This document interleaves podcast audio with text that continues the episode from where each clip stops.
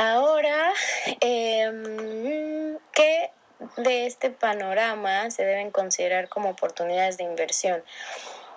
Pienso que en este momento eh, hay varias oportunidades como para invertir y que sí, y que son básicas, quizás algunas no son exclusivas de este momento, sino de que han sido de siempre, pero uno creo que es la organización de nuestros trabajos, invertir en organizarnos, en organizar nuestro trabajo, es decir, métodos, personas que, nos, que, que nos ayuden o digamos que, que, nosotros podamos pagar a personas por organizar nuestro trabajo, creo que es una un momento, es, es siempre una buena inversión.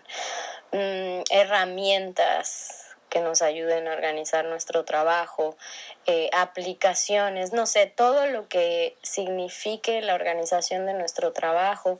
Y no solamente quiero decir que inversión tiene que ver con dinero, que sí, ¿no? O sea, hay que darle un valor em, económico a nuestro trabajo, hay que invertirle dinero a nuestro trabajo. Y, pero también tiempo, es decir, voy a invertir una hora del día o tres horas los viernes por la mañana a organizar mi trabajo.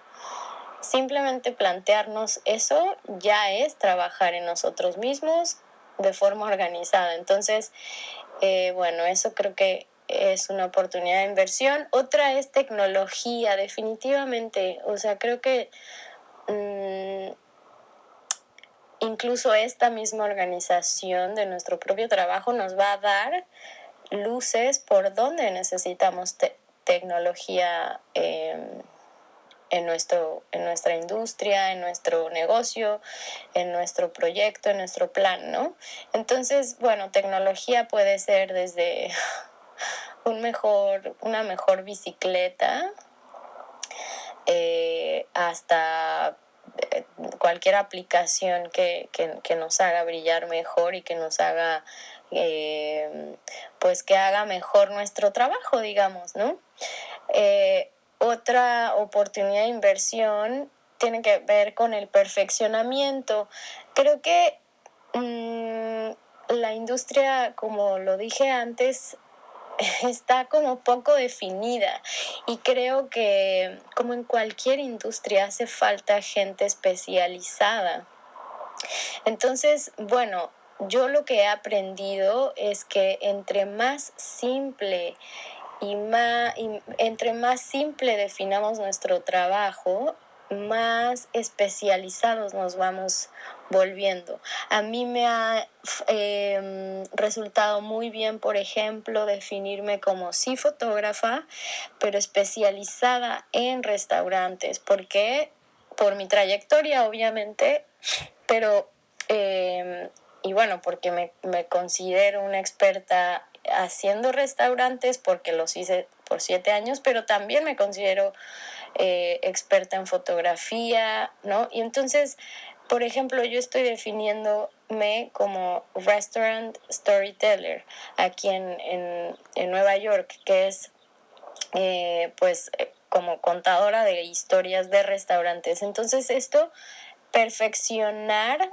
em, digamos, he invertido tiempo y dinero en, perfeccionarme, en profesionalizarme en este sentido, es decir, simplificar, ¿no? Entonces, creo que eso es otra oportunidad en este momento. Em, creo que también habría que invertir como hacer, en hacer sociedad con los lados que no dominamos de nuestra propia industria. Es decir, es bueno en este momento invertir en un, quizás en un contador, en un abogado siempre. Eh, invertir en, digamos, la parte que no, el lado que no conocemos, que o que no conocemos o que quizás no es que no conozcamos, sino que a veces no queremos ni ver.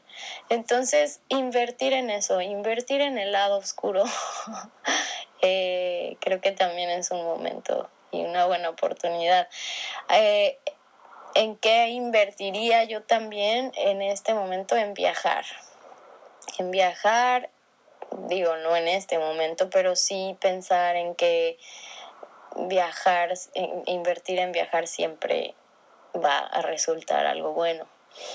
Eh, y otra cosa que también, digamos, un rubro en el cual invertir, y lo considero como inversión, es en terapia psicológica. terapia o lo que eso signifique para cada quien, ¿no? Pero creo que mm, gastar tiempo y dinero en conocernos a nosotros mismos, definirnos a nosotros mismos eh, y digamos estar en un constante trabajo de, de autoequilibrio, de autorregulación, de de, mm, pues sí, de mantenernos en orden a nosotros mismos, nuestro interior, pues es dinero y tiempo bien invertido. Entonces, pues eso, organización de nuestro trabajo, tecnología, eh, perfeccionamiento de, nuestro, de nuestra chamba, hacer sociedad con el lado oscuro y viajar y terapia. Y finalmente, ¿qué habilidades deberían desarrollar los creativos para activar su economía una vez levantado el confinamiento?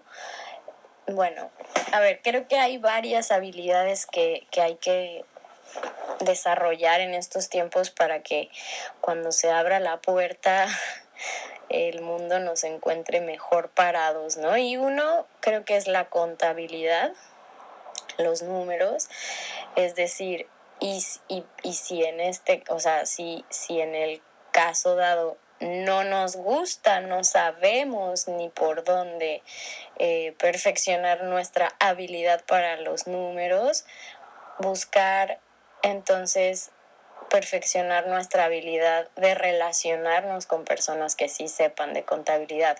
Creo que a veces formamos, y mucho más en esta industria, formamos alianzas, formamos círculos, formamos grupos de amigos, artistas, que todos tenemos el mismo perfil y creo que es una habilidad que hay que en la cual hay que trabajar eh, la de relacionarnos y buscarnos, buscar relacionarnos con personas que no tienen que ver con la industria, que han hecho, no sé, eh, concierto, que han hecho la parte contable de un concierto de Beyoncé, aunque no nos guste Beyoncé, o que han eh, trabajado como abogados para ah, Walmart. o sea, buscar, em, digamos, perfeccionar esa habilidad de relacionarnos, ¿no?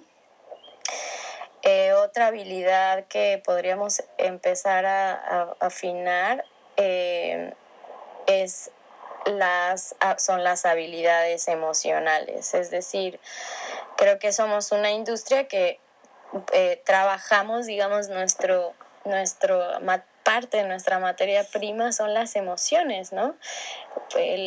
la, gente que hace arte, la gente que hace eh, cultura, en general trabajamos con, las emociones. Entonces, eh, pues es bien importante como creativos y como personas que, brillamos por, por esto, por trabajar con, como humanos, con las emociones humanas, pues estar regulados emocionalmente. Entonces creo que eh, sí es una habilidad tener eh, y trabajar en nuestra, en nuestra inteligencia emocional, ¿no? Creo que esto, trabajar de, eh, en nuestra inteligencia emocional, nos, nos garantiza de alguna forma un mejor perfil, ¿no? Que eh, tiene muchísimo más eh, posibilidades de, de, triunfar o de mm, avanzar,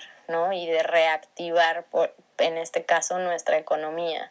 Es decir, un artista, un gestor que está ordenado en lo que hace, está definido en lo que hace, pero además eh, tiene la habilidad de regularse emocionalmente, tiene muchísimas más posibilidades que el, que el que no, ¿no? Entonces, bueno, creo que eso es básico, básico, básico. Y, y bueno, otra de las habilidades que hay que desarrollar, pienso, en este tiempo es simplificar nuestro trabajo. Y lo pongo como una habilidad porque no solamente es, em, digamos, autodefinirnos y, y, digamos, explicar al mundo lo que somos, sino también tener la habilidad de hacerlo simple, ¿no? Y entonces se vuelve mucho más fácil para el mundo entender lo que somos. Si para nosotros es complicado a veces, imagínense para el mundo, ¿no? Entonces, eh, creo que eso es también una clave en este momento, aprender a ser simple y entendible y contundente eh, lo que hacemos. Eh, y bueno, una última cosa que creo que eh, va muy relacionado a esto, a la simplificación de nuestro trabajo, es desarrollar la habilidad de contar nuestra propia historia. Creo que muchas veces nos enfocamos en y el mundo como lo conocimos antes nos llevó siempre a estar corriendo y a estar eh, dependiendo del reloj y a nunca hacer una pausa para contar nuestra propia historia. Y creo que, y analizando como otras, mm, o sea, de hecho, creo que otro consejo podría ser observar que las industrias que han que han prosperado o los proyectos dentro de esta misma industria que han prosperado han sabido contar su historia. Entonces, hablar de uno mismo eh, muchas veces no lo hacemos o lo hacemos mal o ni, ni siquiera lo hemos considerado. Entonces, pues eso, saber contar nuestra propia historia es una habilidad básica en este momento. Bueno, pues espero que te sirvan, Mary. Espero que este esfuerzo mmm, sea una semillita para más adelante. Eh, pues ver frutos, ver frutos de todo esto, no nada más en cuanto a um, relacionarnos y escucharnos entre nosotros, sino también eh, pues ir formando un mejor panorama. Mucha suerte en este encierro, mucha paciencia, les mando mucha buena energía y que el otro lado nos agarre más brillantes y más organizados. Un besito. Bye.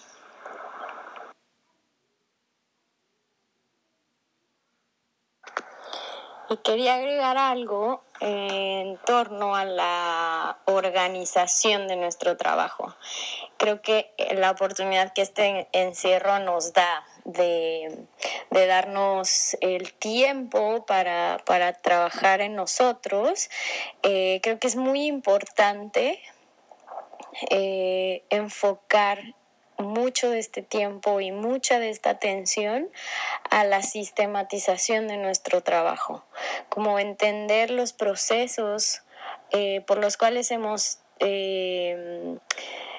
desarrollado nuestro trabajo, cuáles, analizar cuáles han sido nuestros mejores resultados eh, y qué nos llevó a eso y luego ponerlo en términos de un sistema.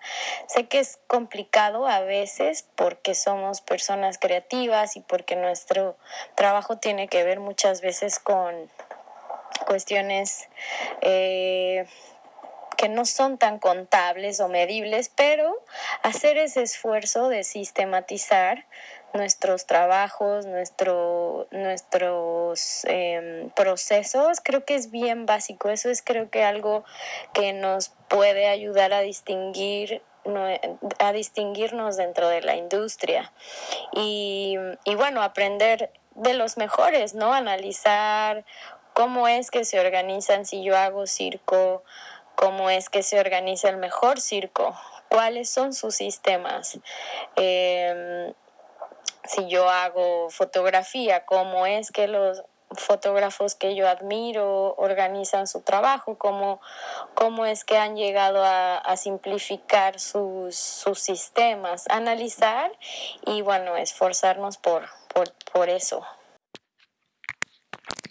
Mar, yo creo que a mí me ha sido muy útil todo lo que he escuchado de ti, por eso este podcast va a ser sumamente diferente.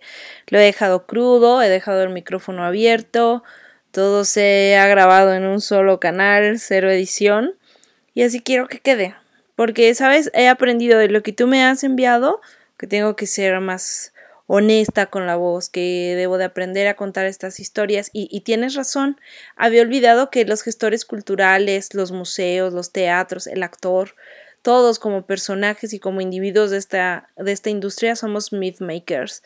Tenemos que aprender a hacer mitos. No, esto no significa que digamos mentiras, sino que aprendamos a contar nuestra historia. Ha sido súper valioso súper valiosa tu, tu, aportación. A mí me ha encantado la parte donde cierras con crear sistemas, eh, reunirnos con estas personas que pensaríamos que no tienen nada que aportarnos. Y esto me recuerda a la vez que fuimos a comer a casa de otro artista y estaba un torero y nosotros, así un torero súper famoso, ¿no? Matador y todo. Y nosotros que somos tan eh, protección a los animales, escuchando de primera voz a el, e, el portador de toda esta carga sígnica que nosotros tenemos. Y eh, de, de un matador, de un torero. Y luego quiero cerrar y remarcar con marcatextos, negrita, subrayado y cursiva, simplificar las cosas.